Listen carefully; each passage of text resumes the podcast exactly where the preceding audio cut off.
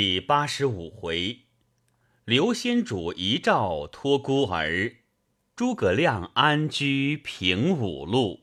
却说张武二年夏六月，东吴陆逊大破蜀兵于萧亭夷陵之地，先主奔回白帝城，赵云引兵拒守。忽马良至，见大军已败，懊悔不及。将孔明之言奏之先主，先主叹曰：“朕早听丞相之言，不至今日之败。今有何面目复回成都见群臣乎？”遂传旨就白帝城驻扎，将馆驿改为永安宫。人报。冯袭、张南、傅同、程基、沙摩柯等皆没于王室，先主伤感不已。又近臣奏称，黄权引江北之兵降魏去了，陛下可将彼家属送有司问罪。先主曰：“黄权被吴兵隔断在江北岸，欲归无路，不得已而降魏。”是朕负权，非权负朕也，何必罪其家属？仍给禄米以养之。却说黄权降魏，诸将引见曹丕，丕曰：“卿今降朕，欲追慕于陈韩也。”权泣而奏曰：“臣受蜀地之恩，殊遇甚厚。”今臣督诸军于江北，被陆逊决断，臣归蜀无路，降吴不可，故来投陛下。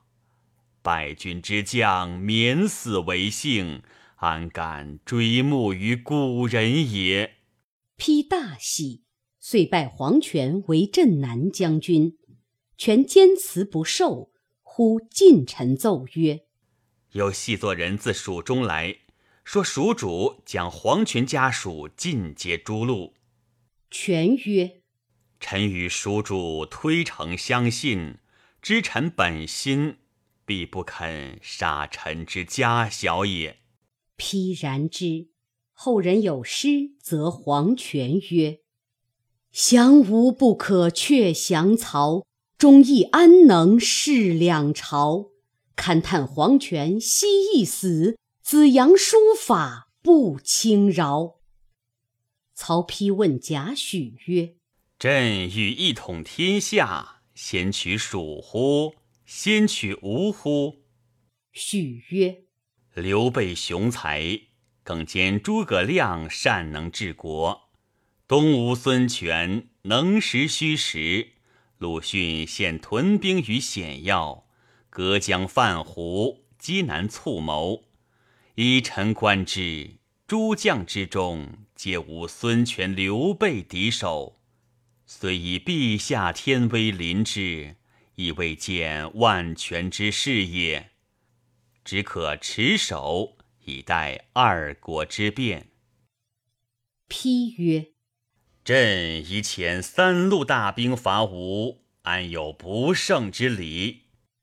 尚书刘烨曰：“今东吴陆逊新破蜀兵七十万，上下齐心，更有江湖之阻，不可促至。陆逊多谋，必有准备。”批曰：“卿前劝朕伐吴，今又见阻，何也？”烨曰：“时有不同也。西东吴累败于蜀。”其势顿挫，故可击耳。今既获全胜，锐气百倍，未可攻也。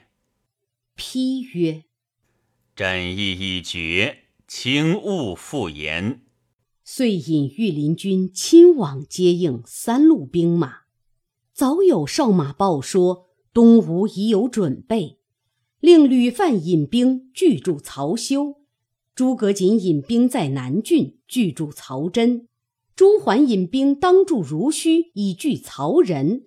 刘烨曰：“既有准备，去恐无益。”丕不从，引兵而去。却说吴将朱桓年方二十七岁，极有胆略，孙权甚爱之。时督军于濡须，闻曹仁引大军去取县西，桓遂进拔军，守把县西去了，只留五千骑守城。忽报曹仁令大将长雕同诸葛前、王双引五万精兵飞奔如须城来，众军皆有惧色。桓暗见而言曰：“胜负在将。”不在兵之多寡。兵法云：“可兵备而主兵半者，主兵尚能胜于客兵。”今曹仁千里跋涉，人马疲困，吾与汝等共据高城，南临大江，北背山险，以逸待劳，以主制客，此乃百战百胜之势。虽曹丕自来，尚不足忧。况人等也。于是传令，教众军偃旗息鼓，只作无人守把之状。且说魏将先锋长雕领精兵来取如须城，遥望城上并无军马。雕催军急进，离城不远，一声炮响，惊其骑数。朱桓横刀飞马而出，直取长雕。战不三合，被桓一刀斩长雕于马下。吴兵乘势冲杀一阵，魏兵大败，死者无数。朱桓大胜，得了无数旌旗军器战马。曹仁领兵随后到来，却被吴兵从县西杀出。曹仁大败而退，回见魏主，细奏大败之事。丕大惊。正义之间，忽探马报：曹真夏侯尚围了南郡，被陆逊伏兵于内，诸葛瑾伏兵于外，内外夹攻，因此大败。言未毕，忽探马又报：曹休亦被吕范杀败。丕听之，三路兵败，乃喟然叹曰：“朕不听贾诩、刘烨之言，国有此败。”时值夏天，大疫流行，马步军十死六七，遂引军回洛阳。吴魏自此不和。却说先主在永安宫染病不起，渐渐沉重。至张武三年夏四月，先主自知病入四肢，又哭关张二弟，其病愈深，两目昏花。厌见侍从之人，乃斥退左右，独卧于龙榻之上。忽然阴风骤起，将灯吹摇，灭而复明。只见灯影之下，二人势立。先主怒曰：“朕心绪不宁，叫汝等且退，何故又来？”斥之不退。先主起而视之，上首乃云长，下手乃易得也。先主大惊曰：“二弟原来尚在。”云长曰：“臣等非人，乃鬼也。上帝以臣二人平生不失信义，皆敕命为神。”哥哥与兄弟聚会不远矣。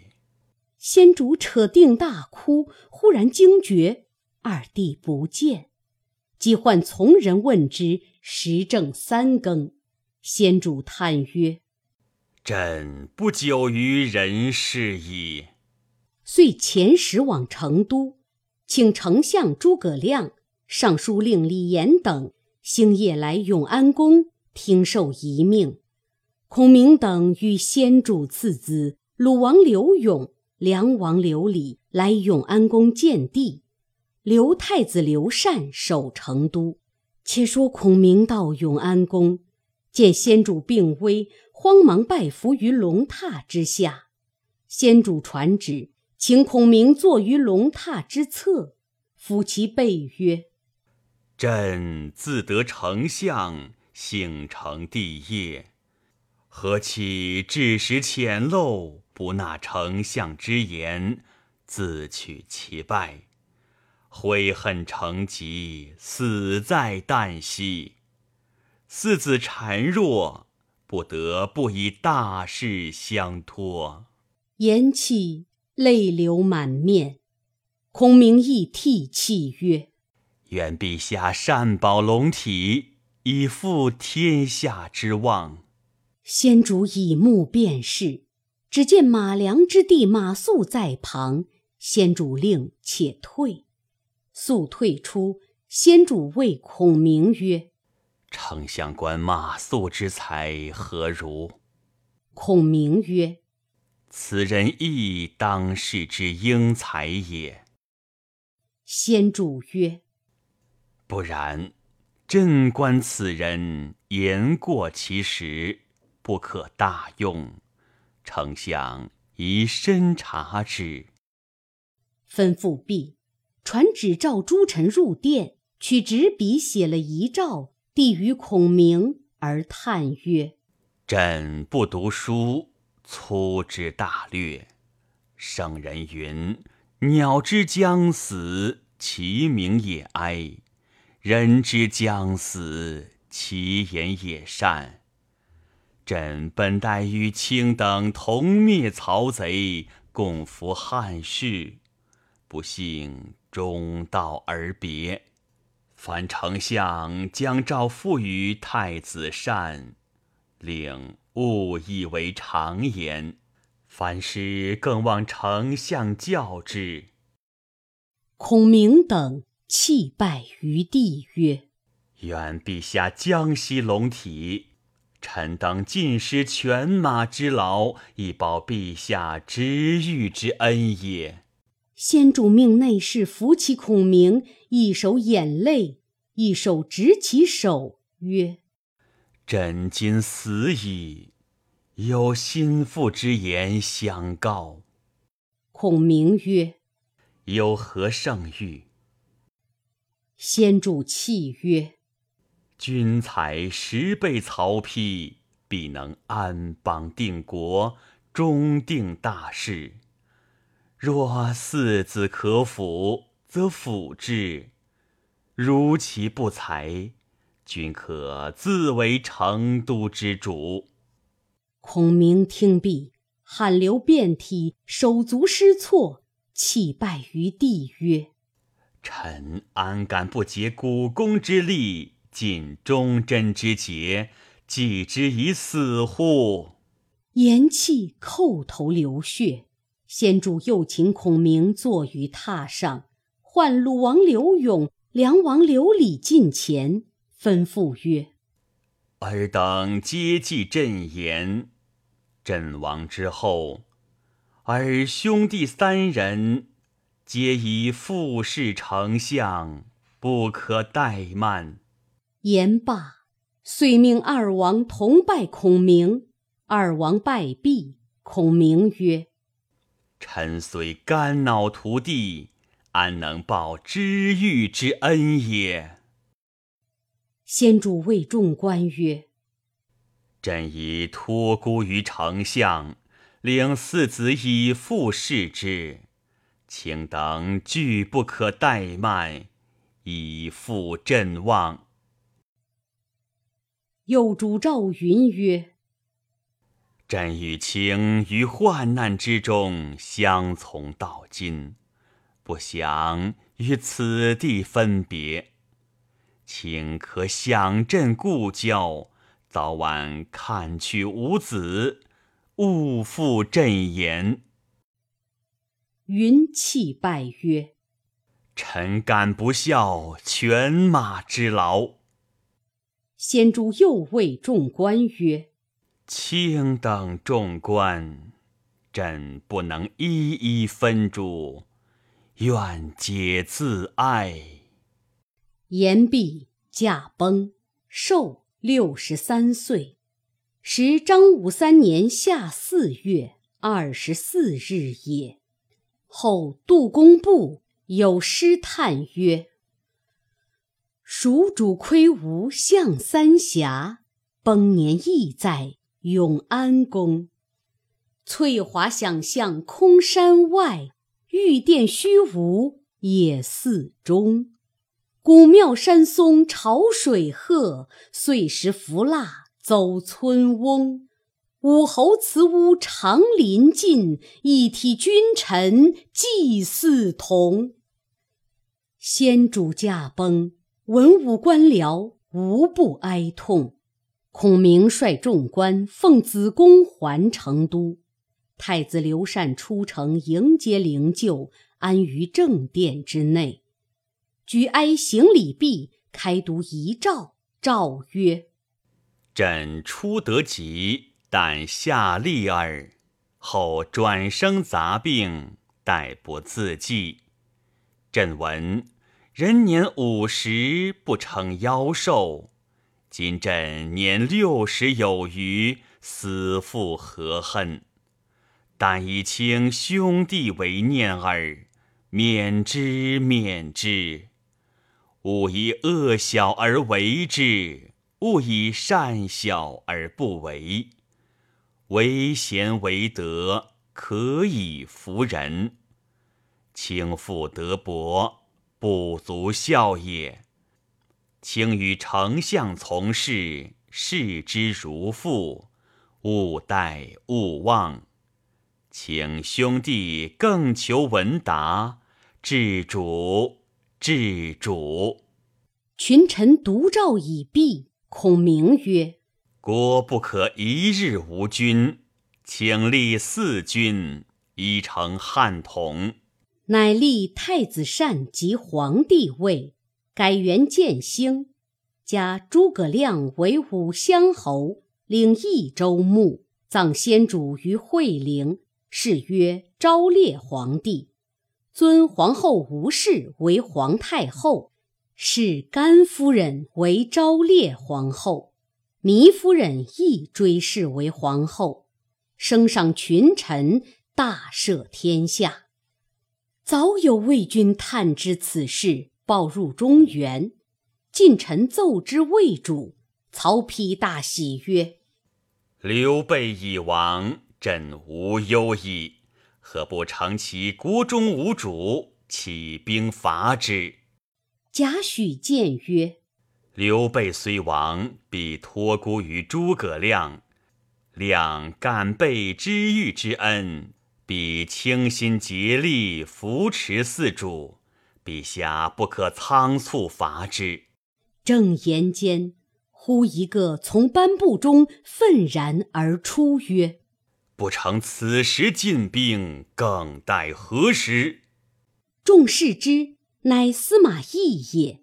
丕大喜。遂问计于义，义曰：“若执其中国之兵极难取胜，须用五路大兵四面夹攻，令诸葛亮首尾不能救应，然后可图。”批问何五路，义曰：“可修书一封，差使往辽东鲜卑国，见国王科比能，路以金帛。”令其辽西羌兵十万，先从汉路取西平关，此一路也。在修书前时，即官告赏赐，直入南蛮，见蛮王孟获，令起兵十万，攻打益州、永昌、臧科、越西四郡，以及西川之南，此二路也。在前时入吴修好。许以割地，领孙权起兵十万，攻两川峡口，竟取涪城，此三路也。又可差使至降将孟达处，其上拥兵十万，西攻汉中，此四路也。然后命大将军曹真为大都督，提兵十万，由京兆进出阳平关，取西川。此五路也，共大兵五十万，五路并进，诸葛亮便有吕望之才，安能当此乎？丕大喜，随即密遣能言官四员为使前去，又命曹真为大都督，领兵十万，进取阳平关。此时张辽等一班旧将接风列侯，聚在纪徐清及合肥等处，据住关津隘口，故不复调用。却说蜀汉后主刘禅自即位以来，旧臣多有病亡者。不能细说，凡一应朝廷选法、钱粮辞送等事，皆听诸葛丞相裁处。使后主未立皇后，孔明与群臣上言曰：“故车骑将军张飞之女甚贤，年十七岁，可纳为正宫皇后。”后主即纳之。建兴元年秋八月。忽有边报说，为调五路大兵来取西川。第一路曹真为大都督，起兵十万取阳平关；第二路乃反将孟达，起上庸兵十万反汉中；第三路乃东吴孙权，起精兵十万取峡口入川；第四路乃蛮王孟获，起蛮兵十万反益州四郡。第五路乃藩王柯比能起枪兵十万反西平关，此五路军马甚是厉害，已先报之丞相。丞相不知为何数日不出世事。后主听罢大惊，急差进士击之，宣召孔明入朝，使命去了半日，回报丞相府下人言，丞相染病不出。后主转慌，次日又命黄门侍郎董允建议大夫杜琼去丞相卧榻前告此大事。董杜二人到丞相府前，皆不得入。杜琼曰：“先帝托孤于丞相，今主上初登宝位，被曹丕五路兵犯境，军情至急，丞相何故推病不出？”良久，门吏传丞相令，言病体稍可，明早出都堂议事。董杜二人叹息而回。次日，多官又来丞相府前伺候，从早至晚又不见出，多官惶惶，只得散去。杜琼入奏后主曰：“请陛下圣驾，亲往丞相府问计。”后主即引多官入宫，启奏皇太后。太后大惊，曰：“丞相何故如此？有负先帝委托之意也。我当自往。”董允奏曰：“娘娘未可轻往。臣料丞相必有高明之见，且待主上先往。如果怠慢。”请娘娘于太庙中找丞相问之未迟。太后依奏。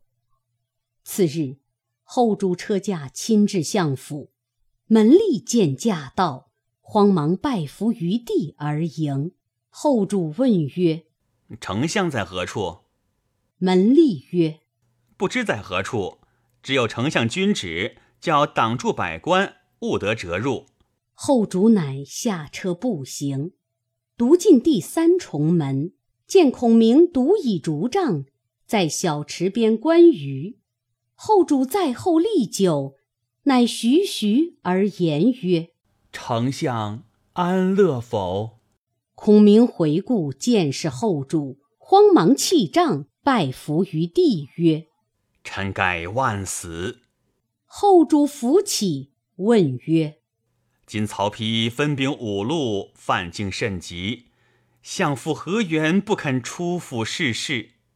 孔明大笑，扶后主入内室坐定，奏曰：“五路兵至，臣安得不知？臣非关羽，有所思也。”后主曰：“如之奈何？”孔明曰：“羌王柯比能。”蛮王孟获反将孟达，魏将曹真，此四路兵，臣疑皆退去了也。只有孙权这一路兵，臣已有退之之计，但须以能言之人为使，因未得其人，故孰思之？陛下何必忧乎？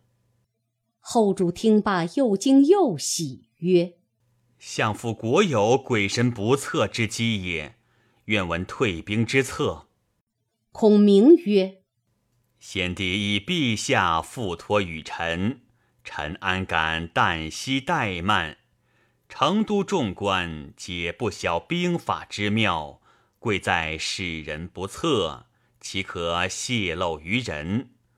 老臣先知西番国王科比能引兵犯西平关，臣料马超击阻西川人士，速得羌人之心。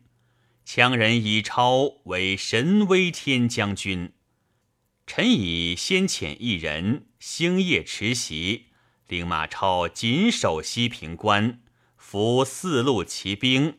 每日交换，以兵拒之，此一路不必忧矣。有南蛮孟获兵犯四郡，臣亦飞袭遣魏延，领一军左出右入，右出左入，为疑兵之计。蛮兵唯凭勇力，其心多疑，若见疑兵，必不敢进。此一路又不足忧矣。又知孟达引兵出汉中，达与李严曾结生死之交。臣回成都时，留李严守永安宫。臣已作一书，只作李严亲笔，令人送与孟达。达必然推病不出，以慢军心。此一路又不足忧矣。又知曹真引兵犯阳平关，此地险峻，可以保守。臣已调赵云引义军守把关隘，并不出战。曹真若见我军不出，不久自退矣。此四路兵俱不足忧，臣尚恐不能保全。有密调关兴、张苞二将各引兵三万，屯于紧要之处，为各路救应。此数处调遣之事，皆不曾经由成都，故无人知觉。只有东吴这一路兵未必变动。如见四路兵胜，川中危急，必来相攻。若四路不济，安肯动乎？臣料孙权想曹丕三路亲吴之愿，必不肯从其言。虽然如此，须用一舌辩之势，径往东吴，以利害说之，则先退东吴。其四路之兵，何足忧乎？但未得说吴之人。臣故踌躇，何劳陛下圣驾来临？后主曰：“太后意欲来见相父，今朕闻相父之言，如梦初觉，复何忧哉？”孔明与后主共饮数杯，送后主出府，众官皆环立于门外，见后主面有喜色。后主别了孔明，上御车回朝，众皆疑惑不定。孔明见众官中一人仰天而笑，面亦有喜色。孔明视之，乃益阳新野人，姓邓，名之，字伯苗，现为户部尚书，汉司马邓禹之后。孔明暗令人留住邓芝，多官皆散。孔明请之到书院中，问之曰：“今蜀魏吴鼎分三国，欲讨二国一统中兴，当先伐何国？”之曰：“以余意论之，魏虽汉贼，其势甚大，极难摇动。当徐徐缓图。今主上初登宝位，民心未安，当与东吴联合，结为唇齿，以袭先帝旧怨。此乃长久之计也。未审丞相君意若何？孔明大笑曰：“吾思之久矣，乃未得其人，今日方得也。”之曰：“丞相欲其人何为？”孔明曰：“吾欲使人往结东吴，公既能明此意。”必能不辱君命，使乎之任，非公不可。之曰：“与才疏至浅，恐不堪当此任。”孔明曰：“吾来日奏之天子，便请伯苗一行，切勿推辞。”之应允而退。至次日，孔明奏准后主。差邓芝往说东吴，之拜辞，往东吴而来。正是吴人方见干戈兮，孰使还将玉帛通？未知邓芝此去若何？且看下文分解。